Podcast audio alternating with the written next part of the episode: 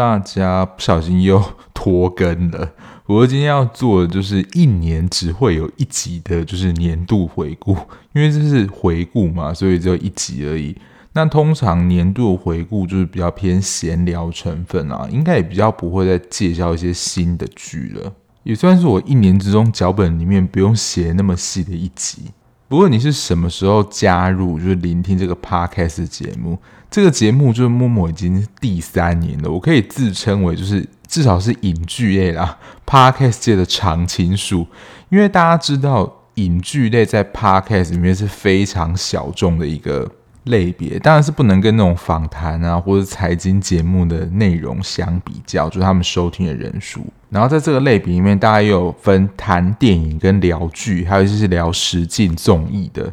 以受众来说，电影应该又是比剧更多的，因为电影大概一到两个小时就可以看完完整一部作品，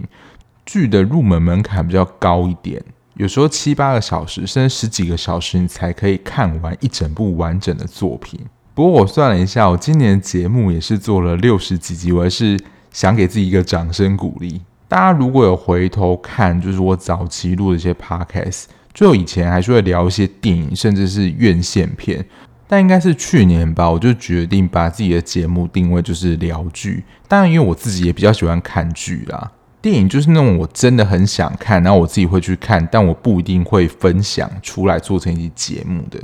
虽然是回顾集啦，我自己还是有设计一些流程。第一个环节呢，就是要来回应。我记得是在此时此刻那一集，我弄了一个 Google 表单，想要请大家填写一下说，说哦，对于就是今年的节目，你有没有什么觉得可以建议或是修改的地方？这个起因是来自于就是 Apple Podcast，就是评价有下降，但他并没有留言说就是有哪些地方觉得可以更改，或是觉得做得不好的地方。因为我就会想要一直去修正，说我哪里没有做好。比较常会被提到的错误，大概就是人物的名字念错，或者资料有一些错误的地方，那我们不自知。有些听众是真的会蛮认真的听里面的内容，这点我也是有吓到。不过如果真的发现我有哪一些地方说错，或者资料错误的地方，真的很欢迎跟我讲，我会在资讯栏那边做一个刊物。不过我想，就是这个问卷的时间太短。或者其实大家如果有什么话想要跟我说的话，其实都会用私讯或是在天文地方就回复了，或是要点这个连接是真的偏麻烦了一点。总之呢，这次我只有收到一个回复，也算是在 IG 里面蛮常会跟我聊一些他自己最近看了哪些剧啊，还有他看的感觉怎么样的一位听众。这位听众就是青青啦，他真的非常跟我常分享他最近看了哪些剧，而且他看剧也是。速度蛮快，而且他也是可以同时连嘎好几部剧那种。有时候我都觉得哇，怎么能够同时嘎那么多部戏？你是要一起做节目吗？然后还有出了一题，就是二零二三年他自己最推荐，我觉得最好看的，他选的是《异能》。我相信这一部算是现象级的作品，应该也是不少人二零二三年最喜欢的韩剧之一吧。这个待会会在我个人的年度回顾 Top Ten 里面去跟大家讲，诶，异能这一部有没有排在我的前十呢？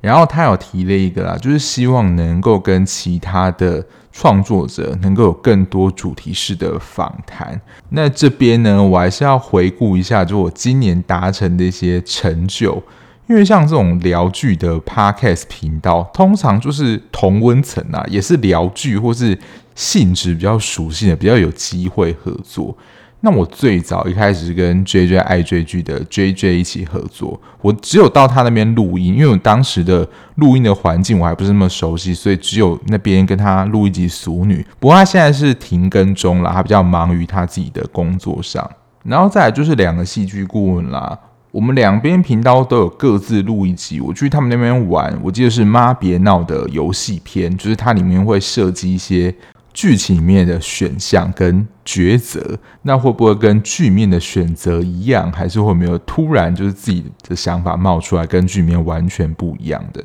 那在我的频道就请他们来推荐他们自己的私房片单，就我自己觉得非常好看，就也推荐给他们。那如果是今年呢，我们也是有合作到一组，就是调性也是蛮接近的，就是 MD 加八二的推机跟麋鹿，他们也是聊韩剧的一个频道，哇，他们也真是看超大量的韩剧，他们也是我非常佩服，他们看的量，我应该就是觉得所有 OTT 他们应该都全部看过一轮吧，虽然没那么夸张啊，但不论是热门或冷门的，他们也都会看。我据他们节目聊，就是聊人生的韩剧片单，我们都选出了我们自己非常喜爱的几部韩剧。那在我的频道呢，就是请他们来分享，就是几部冷门的韩剧片单，他们也觉得非常好看的。今年有非常重的，我后来有去看，就是《春夜》，真的非常的好看。应该在近期的集数里面，因为它后来就变成了听众票选的冠军，也算是韩志明的代表作之一。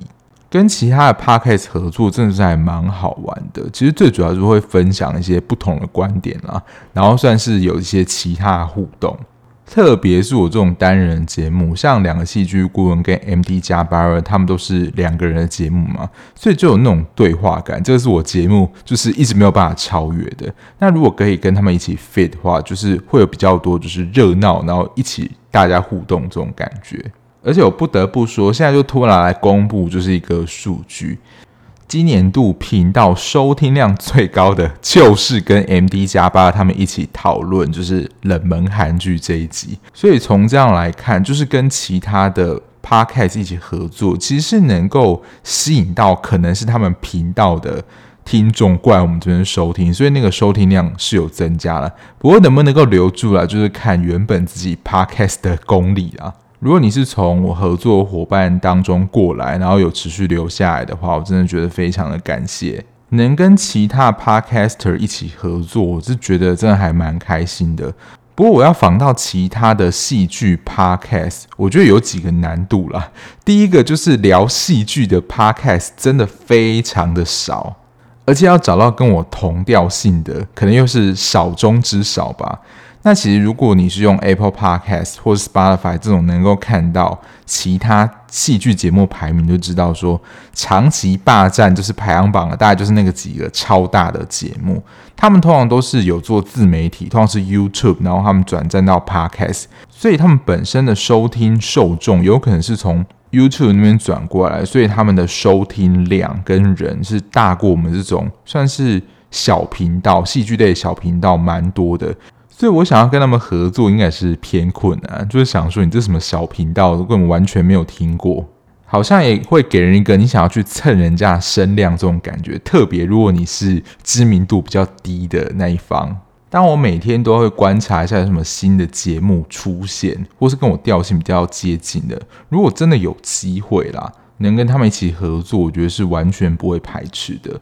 或是我自己再去 IG 问大家有什么推荐的 Podcast，你想要我去邀邀看的，然后可能调性跟我们比较接近的，对啊，我觉得青青这个建议，我觉得非常的好，我真的朝这个目标努力看看。然后他有说，就是他用 IG 这样子频繁跟我聊，会不会太打我？我只能说，赶快来烦我吧。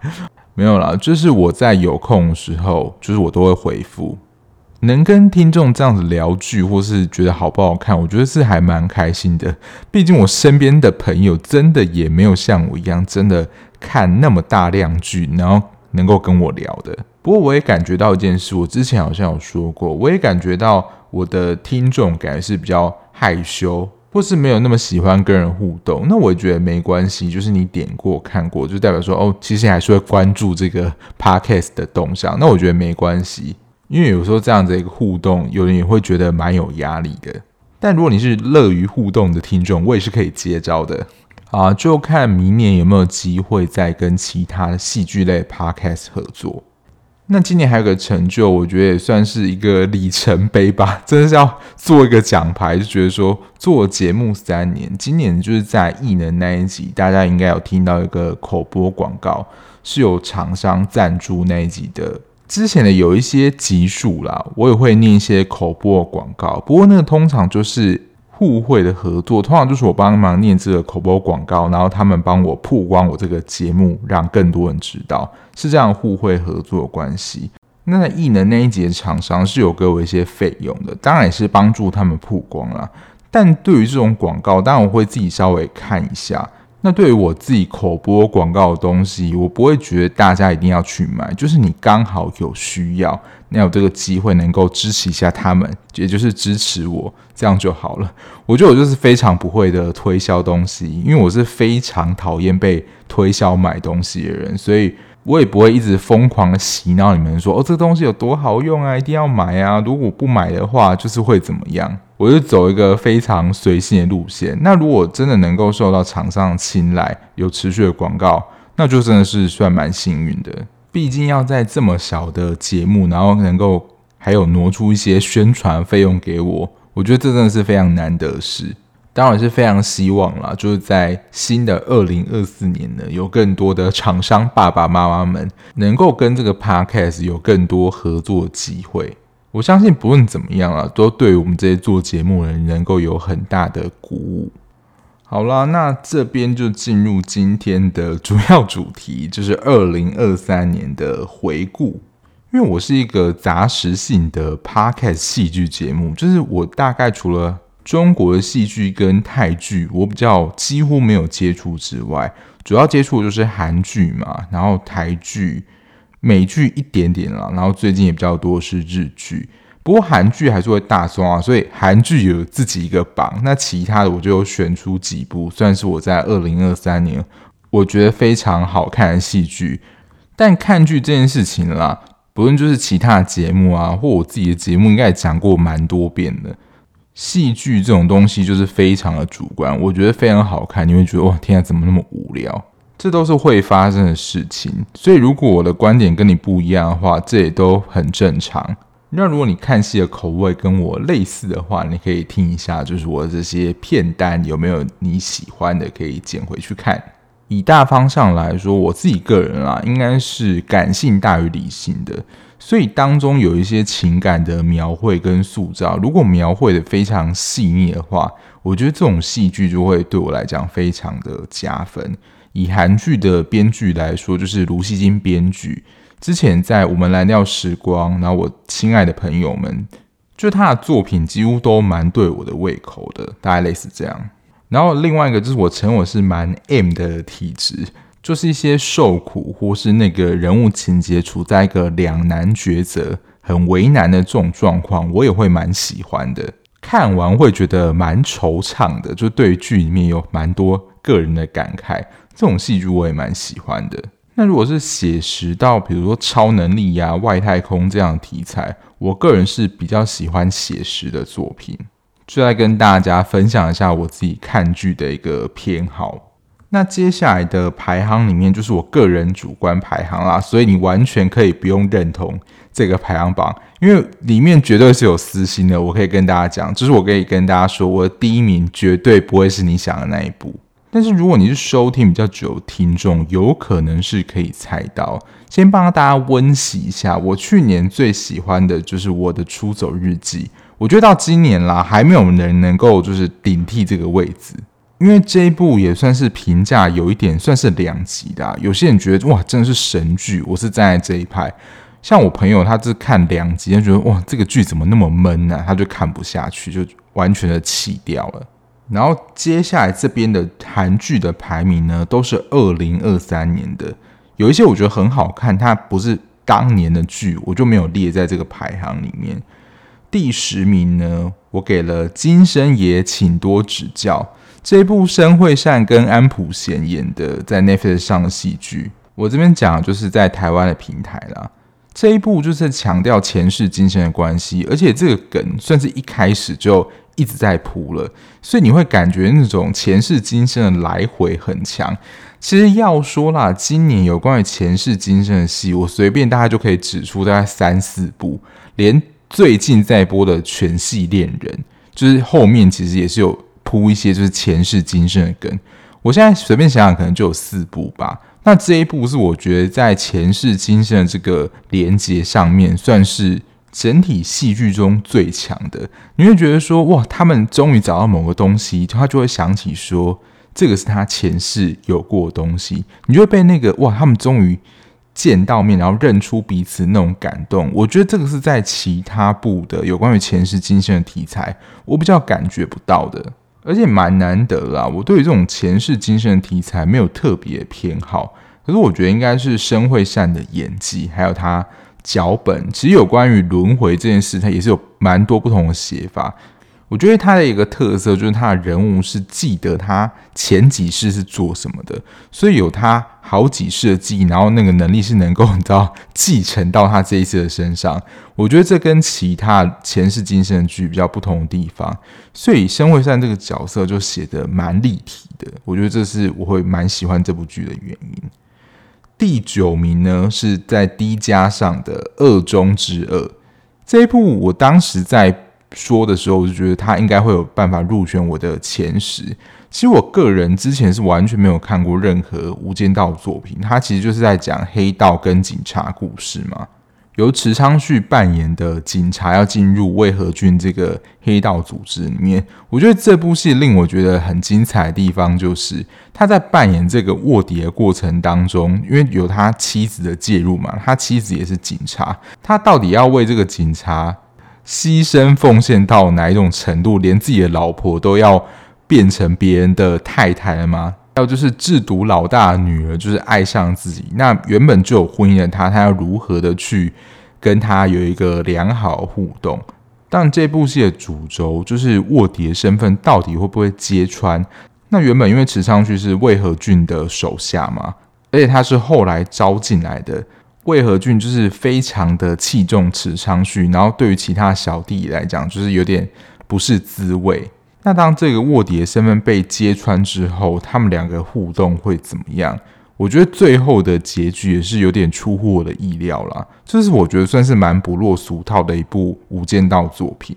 第八名呢，是在 N 加上的作品是《假面女郎》，这一部就是一个黑色喜剧作品。这个题材当然反映了，我觉得部分容貌焦虑的议题，就是一个平凡上班族女子，长得真的非常的普通，甚至有点难看。然后她到晚上呢，戴上面具之后，就算是万人空巷，但没那么夸张，就是非常受欢迎的直播主。因为她自己的身材是蛮好的，就是她胸部蛮大的，那挡住了脸呢，大家看不到这个比较大的算缺点之外，自然她的人气就还蛮受欢迎的。那这一部的一个特色啦，就是它每一集都是算是一个人物的小篇章，你好像在翻阅什么连续小说还是故事书一样，就是它在结尾地方会带出另外一个人物的视角，比如说一开始就是主角嘛，然后再就是猪屋男，再是猪屋男的妈妈，然后再就是他的朋友之类的，这个续写的手法我觉得非常有趣。再就是主角啦，因为它有分成三个时期。三个时期的主角，我觉得演技都非常的了得。当然还有猪屋男的妈妈，也就是我非常喜欢的一个韩国演员连慧兰，就是演一个蛮疯狂妈妈，在里面真的我觉得演的啊非常好。加上最后的结局，他就只是想要就是上台表演，他觉得开心。到他最后的结局的，你会觉得真的有一种不胜唏嘘，因为黑色喜剧所传达，就是有时候你活得越用力，但你越没有办法得到可能你想要的成果，蛮常充满就是讽刺的意味的，而且它的剧情也算是紧凑，算是短集数啊，但是也没有拖泥带水。再就是第七名啦，这一部我是觉得它真的是以画面取胜，因为这一部的步调也算是比较偏慢的。第七名就是原来这就是爱啊，李圣经跟金英光主演的，在 D 加。这一部就是一个丧戏的作品，原本啦，女主角就是抱持这个复仇心态，想要对男主角就是金英光复仇嘛。可是后来才发现，其实金英光本身心里也有一个伤，算是一个慢慢理解的一个过程。因为其实现在很多韩剧的，比如说他们的 slogan 或 title，就会写说男女主角相遇，然后相知相惜，然后相互治愈的故事。蛮多都会这样写，可是后来看，我想说，嗯，他们有相互治愈吗？可是这一部就会有真的是这样的感觉，它的步调偏慢。除了剧本之外，这一部我觉得更大的特色是在它的算视觉呈现还有美术上，有点像是场景构图的编排都是有刻意编排过的。你能够感觉他用视觉空间来传达，比如说他们主角两个人的心情，或他们此时此刻的情绪是怎么样。或是以空间隔出距离感，或是一边暗一边亮来代表可能他们彼此现在的状态。然后整体的画面是偏粉粉灰色的这样的色调。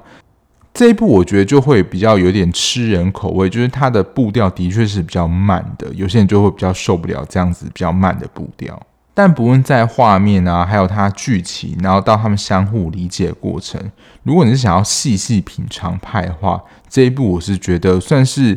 当时口碑算是还不错的。然后以爱情剧来说，爱上就是原本要复仇人这件事情，也算是比较少见的一个题材啦。而且也不是那种很粗暴的，就是诶突然爱上他那种。你会觉得很不合理的剧情，它真的算是慢慢铺陈，然后慢慢理解这部分，其实是写的算细腻。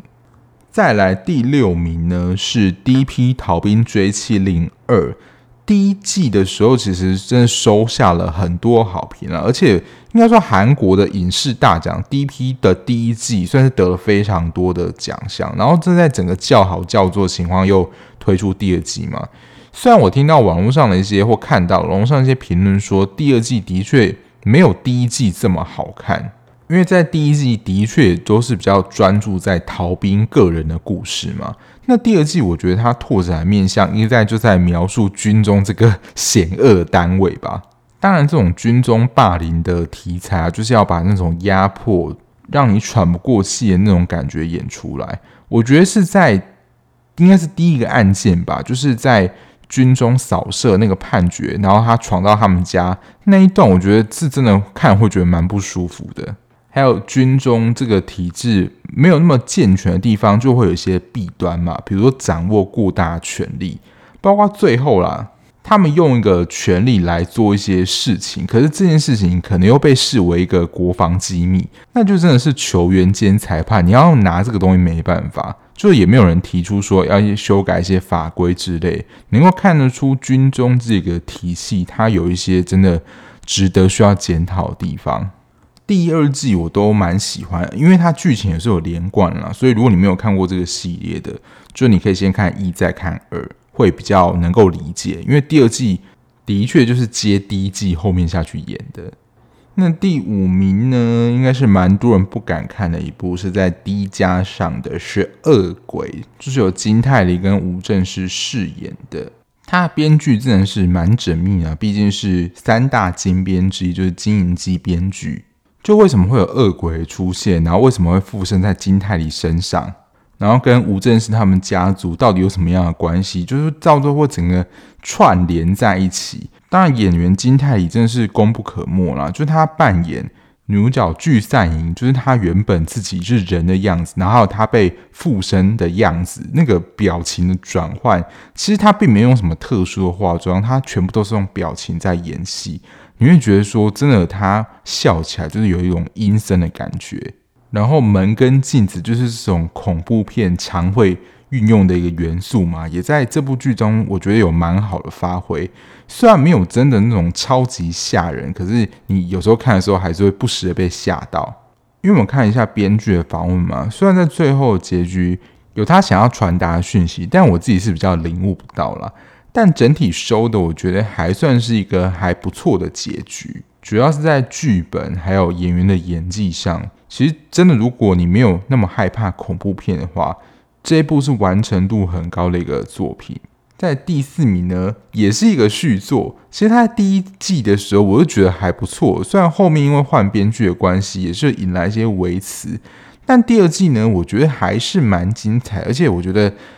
案件来讲，有更加的丰富多元。就是《模范计程车》里面有非常多就是真实事件的改编。里面的剧情你会觉得蛮恼火，这个恼火不是很难看，而是你觉得说天啊，怎么会有人这么恶劣？这些比较弱势人，他怎么会惨遭就是这样的对待呢？但是通常有时候他们就是警察跟。你知道坏人会挂钩在一起，所以你有没有办法处罚他们？所以只好动用私刑正义啦。就是在那些就是选择可能要结束自己生命的时候，看到这个模范继承者委托是不是要去惩罚这个恶人？你会觉得说哇，真的是一部蛮爽剧。以爽度来说，它是真的还蛮高的。因为第二季的第一个案件，就会立刻的联想到，虽然它事件的原型我记得在韩国那边发生的，但我就会想到柬埔寨的诈骗事件，就把一些人就是算引诱到那边，假装是有在那边高薪工作，但其实是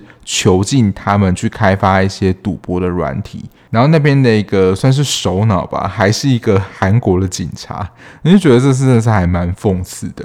但因为他事件的样态真的非常多元，所以呢，我们的乔装大师李立勋在里面百变的造型，我觉得也算是一个醍醐味啦。然后他就是有这样反差，然后去对抗这些恶人的过程，我觉得整个过程当中啊，是真的蛮爽的。而且李立勋也算是练就某种就是钢铁人程度，就是几乎没有什么他打不过的。然后就是会感叹说：“天哪，世界上居然有真的发生过这么扯的案件，里面的案件都是真实事件改编的，所以真的现实生活是比戏剧还要精彩。”哦，忘了说了，《模范计程车》是在 Friday 上，这个好像是我今年唯一选入是在 F 加平台播出的剧，其他我选出来好像都是两大龙头。好啦，终于要进入前三名了。大家自己心中前三名有一个默默的名单了吗？那我的第三名呢，就是异能。想说异能怎么会只有第三呢？就我刚很主观的说啊，其实我并没有那么喜欢就是超能力相关的作品。可是异能我觉得蛮能够让我喜欢，就是他对这个超能力其实是他是有一些铺陈跟解释的。还有我觉得他的爱情剧是爸妈之间的这种。老派相恋故事其实是有蛮抓到我的胃口的，加上里面的爸爸真的都是好好先生，平常看起来憨憨笨笨的，可是碰到小孩有危险的时候，就是马上展现出他的超能力，然后就对抗那些要欺负自己小孩的人。而且他的故事的背景架构算是大，因为就有牵涉到南北韩的战争，因为男主角赵寅成跟韩孝周他们原本就是算机密部队里面人嘛。整体的架构都非常完整，然后演员的演技这一部也是大咖云集啊，就不用再说了。而且他超能力啊，也不是那种超级夸张，比如说放火球啊这一类，就是那种你会觉得脱离现实。除了飞行这个能力在现实生活当中就是真的脱离现实啊，但是五感好，然后力气超大，我觉得这还比较有可能。可能也因为这样啦，我觉得没有这么出息。有关于谈论到超能力这个部分。而且我觉得，即使啦，你没有那么喜欢超能力，像我看他们的爱情故事，你会觉得他们的爱情真的非常的纯粹跟单纯，就会比起现在一些你知道过油的一些爱情故事来说，就会觉得有一种纯粹的感动。那异能也是在 D 加上可以看到作品。那第二名呢，也是在 D 加上的作品，然后也是一部续作。就是《浪漫医生金师傅》第三季，《浪漫医生金师傅》也是在这一季要播出的时候，我才回去补一跟二的。那我看完真的是不禁感叹啊，就是这个系列真的算是一个医疗剧的一个顶点。那我觉得第三季它放的重心，其实就我觉得跟 DP 一样，就是它的面向有一些转换。第三季比较多在探讨是医师跟病人之间的医病关系。因为第二季的主角是在金师傅身上嘛，他就是那种会不会病人就是在所不辞，不论怎么样都会把他救起来。当然，在救治的过程当中，也是会有蛮惊险的成分在。哎，他也比较贴近写实啦。虽然金师傅也算是接近神医的程度，哎，他其实是外科，但几乎什么手术都可以做，然后病人都可以被他救起来。可是其实一开始有几个病人是。呃，抢救失败就是离开人世，这个部分我觉得算是蛮写实的，不会觉得说哦，你让他是神一样，不论怎么样的状况，他都救起来，没有这么夸张啊，就什么人都可以救活。那主角呢，就是韩石圭，就是他是一二三季都是他嘛，毕竟金师傅就以他为主角。第一季男主角是刘允锡跟徐玄振，也是我蛮喜欢的演员。还有是演了我的女神室友斗娜的梁世宗，他们算是第一季里面主要三大主角。那二三的角色是比较连贯的。第二季的主角就是安孝燮跟李圣经，我会喜欢他的点，就是我觉得他算是贴近写实，不论是医病关系，或是医人要抢救病人，或是医生在工作当中有一些自己的议题跟创伤是需要去处理的时候，其实都会反映在这个主角身上。我记得第一季传达意念就是，是不是有权有势的人就可以抢先他人获得这个医疗救治的机会？就是这个不公平跟不平等嘛？那第二季是男女主角在身份上有一个蛮明显的贫富差距，这件事情在医疗当中其实也会一直被提到。所以我觉得它除了是非常考究医疗剧啦，里面医生的一些故事，我觉得也蛮容易引发觉得说是一个人生故事的。它跟《机智医生》的风格又不太一样。以写实度来说，这一部是比较贴近我们医疗的场域的。因为现在也会有蛮多戏剧，就是它是以那个职业为背景，但其实完全跟医疗无关，它就只是一个背景。我觉得在今年还是去年呢、啊，最有这个现象就是律师，就他的职业是律师，但那出戏其实跟法政或是律师相关剧嘛，完全没有什么关系。再来，终于要来公布，就是二零二三年我最喜欢的韩剧，不知道大家有没有猜到呢？就是其实它并不是一个你要说每个人都会喜欢的片，就像刚刚提到的《我的出走日记》一样。但是我觉得在今年看到这部片，我真的觉得蛮震撼。会一直想要让我持续追下去，然后会去分析跟理解里面角色到底在想什么，然后就是会有点超出我的预期跟预料。说，因为看了这么多剧，就是大部分都会有一些公式或是剧本嘛，你想说哦，好像没有什么特别，这种就很难进入这样子前三名的榜单。能够进入前三名的榜单呢、我觉得对我来说都有需要一些比较新或是令我觉得会有点震撼的成分在。那我今年二零二三年的第一名韩剧呢，就是《爱情的理解》，真的也蛮出乎我意料，我会这么喜欢这一部。当然，演员我也是非常喜欢，就是刘演锡跟文佳音。然后这一次就是担任女二的情世路，我之前没有看过她演戏，但看过这一部之后也是完全的爱上她。就是下礼拜会聊的担任原声带第二季，就是她当做女主角，我觉得也是演得不错。不过让我真正惊艳是她的这部《爱情理解》面表现，把一个算是富家女，就是他们家里其实是有钱的银行职员的千金演得很好，如同她的片名啊，这一部算是有一个复杂的算是四角恋吗？比如说在交往的过程当中，对方的其中一句话或他的某一个行为。对方都会有自己的解读，那这个解读有可能是正向或负向的。那其实这个真的非常的因人而异，可是就可以从这个解读看到，在解读对方行为，然后他个人是如何理解爱情这件事情。我觉得那个是非常的细腻啊，那个描写以比较正向的一个说法，我觉得就是比较细腻。当然，有些人可能会觉得就是毛很多，我想说怎么会这样想呢？当然，搭配还有演员的演技啦，文佳音又再一次的让我折服，因为其实他在这一部很多是没有台词的，是靠表情的演绎，让我们去理解他是如何的去理解或诠释男主角或男二对他所做，甚至是女二秦世路对他做的一些事情。还有就是他的 OST。他的 O S 好听到我今年唯一一次的听众的抽奖，就是买了《爱情的理解》的原声带，就是抽奖抽给听众，就知道我说对于这一部的 OST 有多喜欢。这一部的 OST 我觉得也不是那么典型，但我觉得也是非常的耐听，我是可以一直重复循环播放那一种。以上就是我二零二三年就是个人韩剧 Top Ten。我知道第一名应该很少人跟我一样会选《爱情理解》，比较热门的可能我就是会选《异能》，但《异能》这种我觉得就比较是大众的好看，就是大部分人看都会觉得是一部蛮好看的作品。只是《爱情的理解》，它在整体上又更对我的胃口。那接下来呢，除了韩剧之外，就会有做一些其他的剧，比如说台剧、日剧等等。那我选出了五部，我觉得算在二零二三年，我觉得蛮好看的。第五个是台剧，也是五部之中我唯一选的台剧，就是《人选之人造浪者》。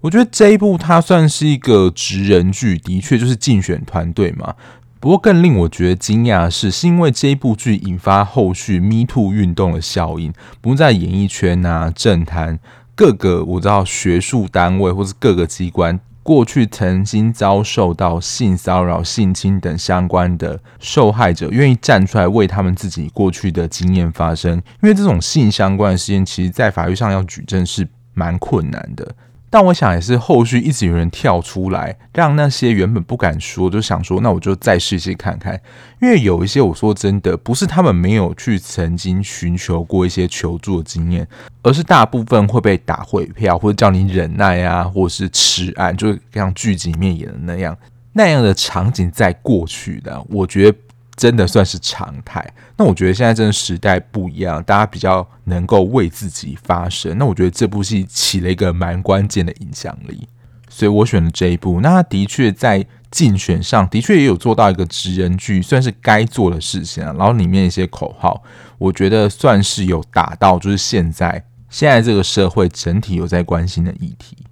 那第四名呢？应该说到第一名啦，都是日剧。第四名呢，我选给了《Silence》，在 KTTV 上可以看到。而刚刚人选之人是在 N 加上，《Silence》最主要是在讲聋人的故事。最主要女主角的算高中同学啦，她后来就是没有联络之后，发现她就是一个聋人，然后相互理解，然后她也去学手语啊等等的一个爱情故事。她好看的点也是。写实，我觉得他走的也是写实派，他蛮清楚的点出了聋人的一些困境，或是我们这种。听人可能会有一些觉得理所当然的想法，但对于聋人来说，那可能是一个困难。比如说，以大学上课这件事情来说，老师都用讲的吗？讲很快，然后他可能投萤幕上就是这样啪啪啪就过去了。但对于那些听障者而言，他可能需要其他同学的辅助的笔记，他才能够跟上，否则他是跟不上老师上课的速度。这些可能也是我们平常会比较忽略的地方。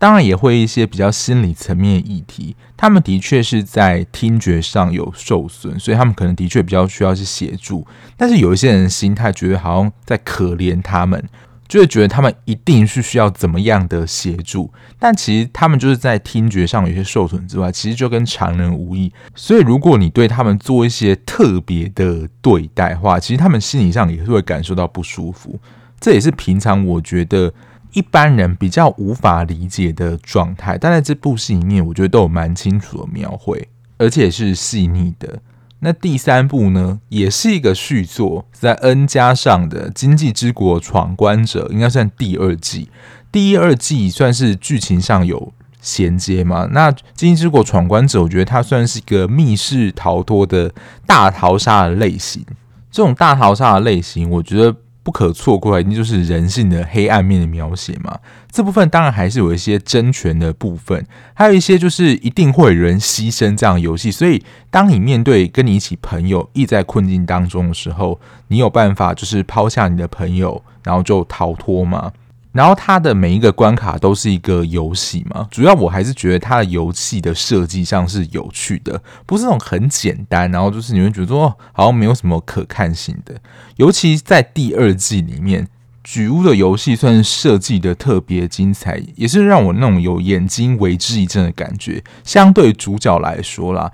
主角到后面还是有那种日剧说教的那种感觉，但是我觉得算是瑕不掩瑜了。在局屋的主要那两场他参与的游戏里面，第二名呢，其实我们刚刚才聊过，就是昨日的美食。就是他在爱情跟亲情的面向上，那种真的是你会觉得非常的动容呢。他在讲出你的台词，还有整个氛围上，当然还有一个加成啦，就是我觉得年纪到一定的程度之后，你对它里面的剧情你就会蛮有感的，而且整体的剧情也蛮生活化、贴近现实的。那到底是什么剧能够打败《昨日美食》，成为就是其他剧类别的第一名呢？我相信应该不会太意外，因为这一部真的是红到你要说我，因为我是做剧的 podcast 嘛，所以我就会聊剧。有时候连平常不是做剧的 podcast 都有聊这一部，而且几乎我们的友好频道也都有聊这一部，就是重启人生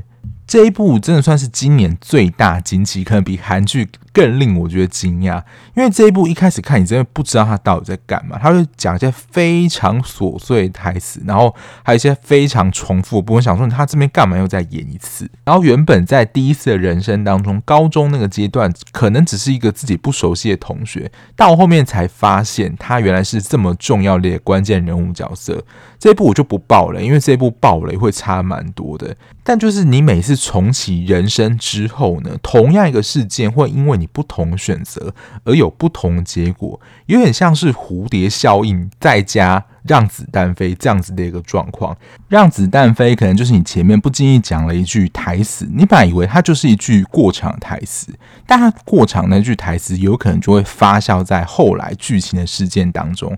比如说他在剧情当中，我记得有提到他想要成为一个导演，类似到后来他就真的成为一个导演，或是用什么事情然后拯救了世界等等。这边真的相信大家自己看会非常有感，他前后有非常多可以呼应的地方，你就会觉得说哇，这个编剧的细节也太多了吧。它不是我们平常看到，比如说台剧、韩剧怎么样各自的金句，会让你有一种人生启发的感觉。它是有各种累积，你会觉得说，哦，原来是这样。它有一些新的变化，然后它的确也在重申了这个题材。我觉得是完全打破了我们过去对于这样题材的眼界。放在整体来评比的话，它甚至可能是我的年度第一，就是这么的厉害啊！那以上算是比较大类别的榜项了。那接下来就是有几个小类别，就跟大家分享一下。第一个就是特别推荐。第一个呢，我觉得应该蛮多人就是惊讶，哎，我怎么把它放在特别推荐，没有把它选进前十大？就是精神病房也会迎来清晨。我觉得对我来说啦，这一部就是我在剧集里面有讲的。我觉得它对我来讲就是一个通识的教科书，让我们更理解精神疾病的各个面向。但我自己是比较喜欢深入描写的类型啦，但是我非常推荐给一般大众这一部，就是去了解。精神疾病的样态，就他们生病了会有什么样的反应，然后表情、情绪，甚至行为会是怎么样？当然，跟第一线直接工作现场还是有些落差嘛。我记得我在剧集里面有提到，他们精神科的护理师是长时间的待在这个地方，然后病人有点像是不定时的炸弹，不知道什么时候会爆炸。这种长期的精神压力，我觉得是这部戏里面比较没有描绘的部分。但是除了各式精神疾病的样态，包括照顾者、还有自杀者遗族，甚至是医师，如果有病人自杀之后，他的心理调试这部分都有描绘出来，他真的非常的全面了，所以真的是作为大家认识精神疾病的一个非常好的题材。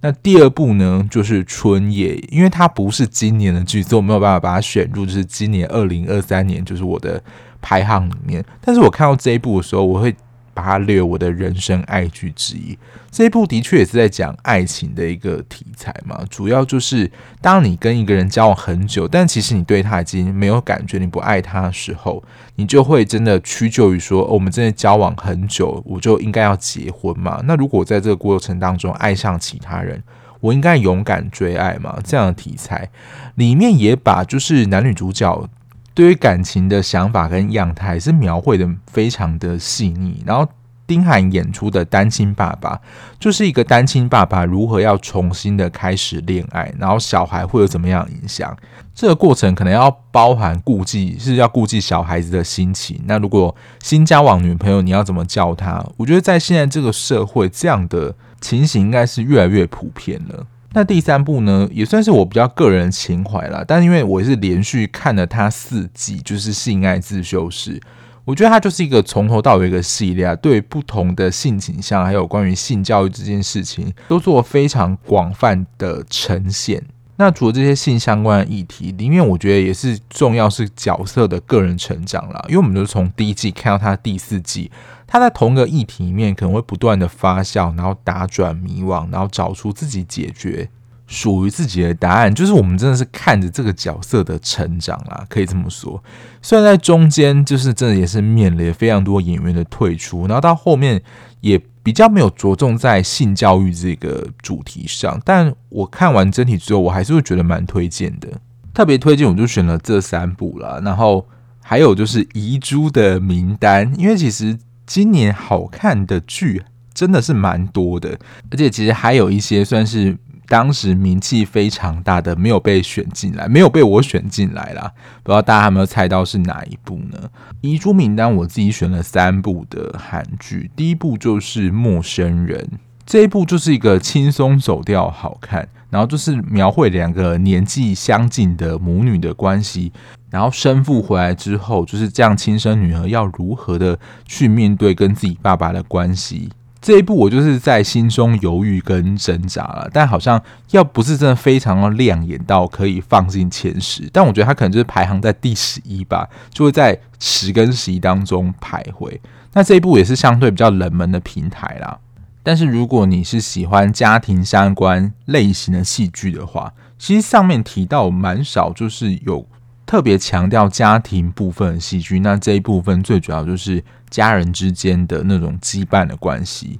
第二部呢，我选了《爵士网红》，也是 N 加上面的戏剧。这一部我自己蛮喜欢，是他对于网红之间的一些描写，就你要做什么样的事情才能够成为网红。可是它里面的网红跟我们这种其他在做 podcast 好像又不太一样。他我觉得定义网红比较像是王美那样，不过他的确也提出一些我觉得蛮犀利的见解，就是你要如何让人家注意到你，或是如何提升你自己的名气相关。他对于这些网红的观察其实是蛮细微的。然后还有一个故布疑阵，就是 B B B Famous 到底是谁？那样酸民的文化就是躲在后面，然后。用键盘操控，但其实，在现实生活当中就是一个卤蛇。这样子的对比，我就觉得，嗯，一个蛮新鲜的一个题材，算是蛮敢做的啦。不过，我也部分同意，就是在过程当中，女主角就是有点过于的顺利，然后蛮多就是一些真的是在吵架的过程。这部分我就觉得还好，所以比较可惜啦。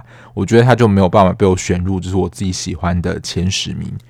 然后最后一部呢，就是我刚刚讲的这一部，在开播的时候，真的非常的，你要说又造成了一股旋风嘛。但是我看完之后觉得，嗯，好像。大概就是这样，就是这类型剧情的走调，好像都是会走向这个路线。不过我要赞许的，就是演员的演技还是有惊艳到我。就是宋慧乔主演的《黑暗荣耀》这一部，应该是蛮多人可能会选入十大片单吧。虽然它的题材，我觉得算是比较少人会爱的霸凌相关题材，但它也可以算是列在就是跟《模范计程车》一样的复仇爽剧的类型。只是它的机体素质啊，不像李帝勋那样是很物理的去超度他们，就是给他们一些颜色瞧瞧。宋慧乔在《黑暗荣耀》里面比较属于算是精神上的操控，或是抓住别人的把柄，让他们这个五人帮之间去做自相的残杀。我觉得也是归功于这个五人帮可以说是处在一个面和心不和的状况，才能够让宋慧乔有这样的机会，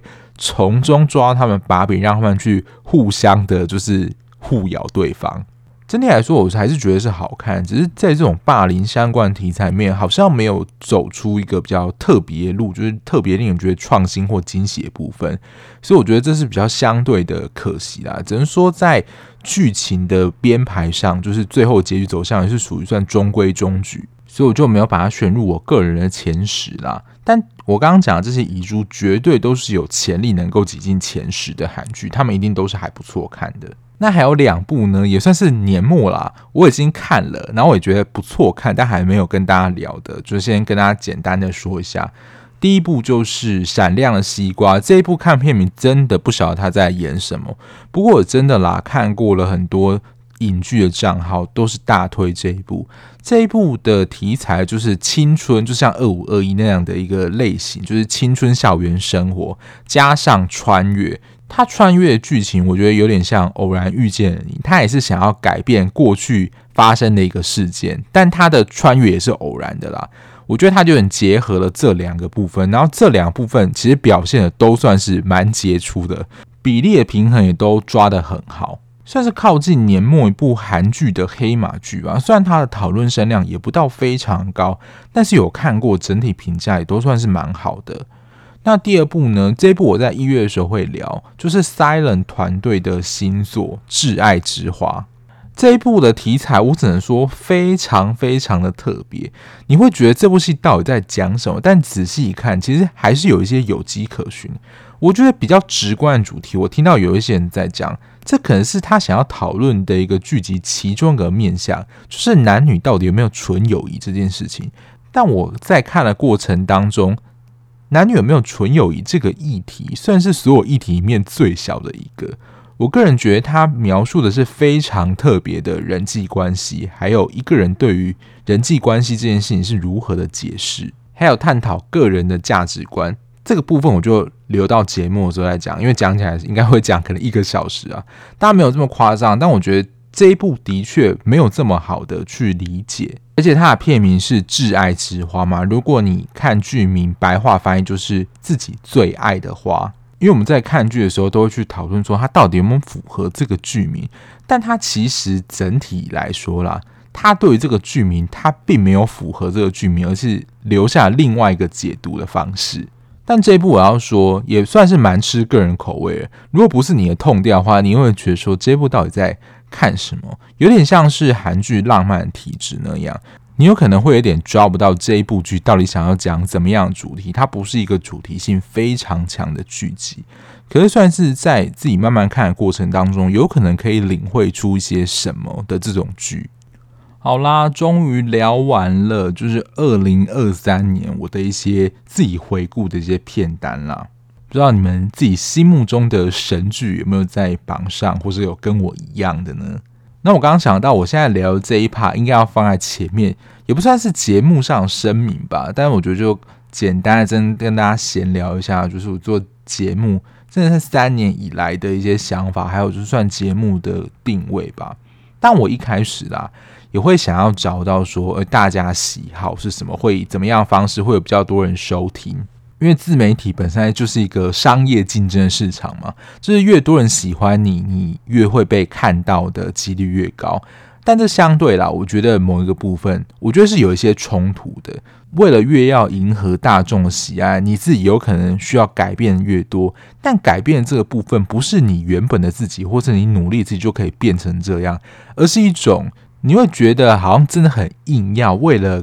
做节目，然后改变自己内在感觉。举一个例子啊，我自己本身就是一个比较内向人，所以如果你真的说为了节目要真的很活泼，还怎么样，然后跟大家嘻嘻哈哈，然后在那边打屁啊讲干话，我会觉得这好像不是我的风格。但其实这样轻松聊剧的形态，我觉得算是比较大众，也是比较多人会喜欢的。没有人一直想要听你这些在那边深入的分析啊。而且我会有一个缺点啊，如果我没有看过剧的人呢，就可能比较没有办法融入在其中啦。但我觉得这也是我的信念之一啦。我在节目啦，时不时会提到，就是我所聊的剧，大部分都是已经播毕完的，也就是我自己完整看完之后，我才会拿出来跟大家聊。因为说真的啊，现在真的有太多的剧，可能在中后段就开始整个变调，所以如果只聊前面或者是一个介绍，我觉得我会讲不出什么东西，而且我会觉得啊，不是这么的客观。就你还没有看完他的全貌，然后就对他下了一个评论或见解。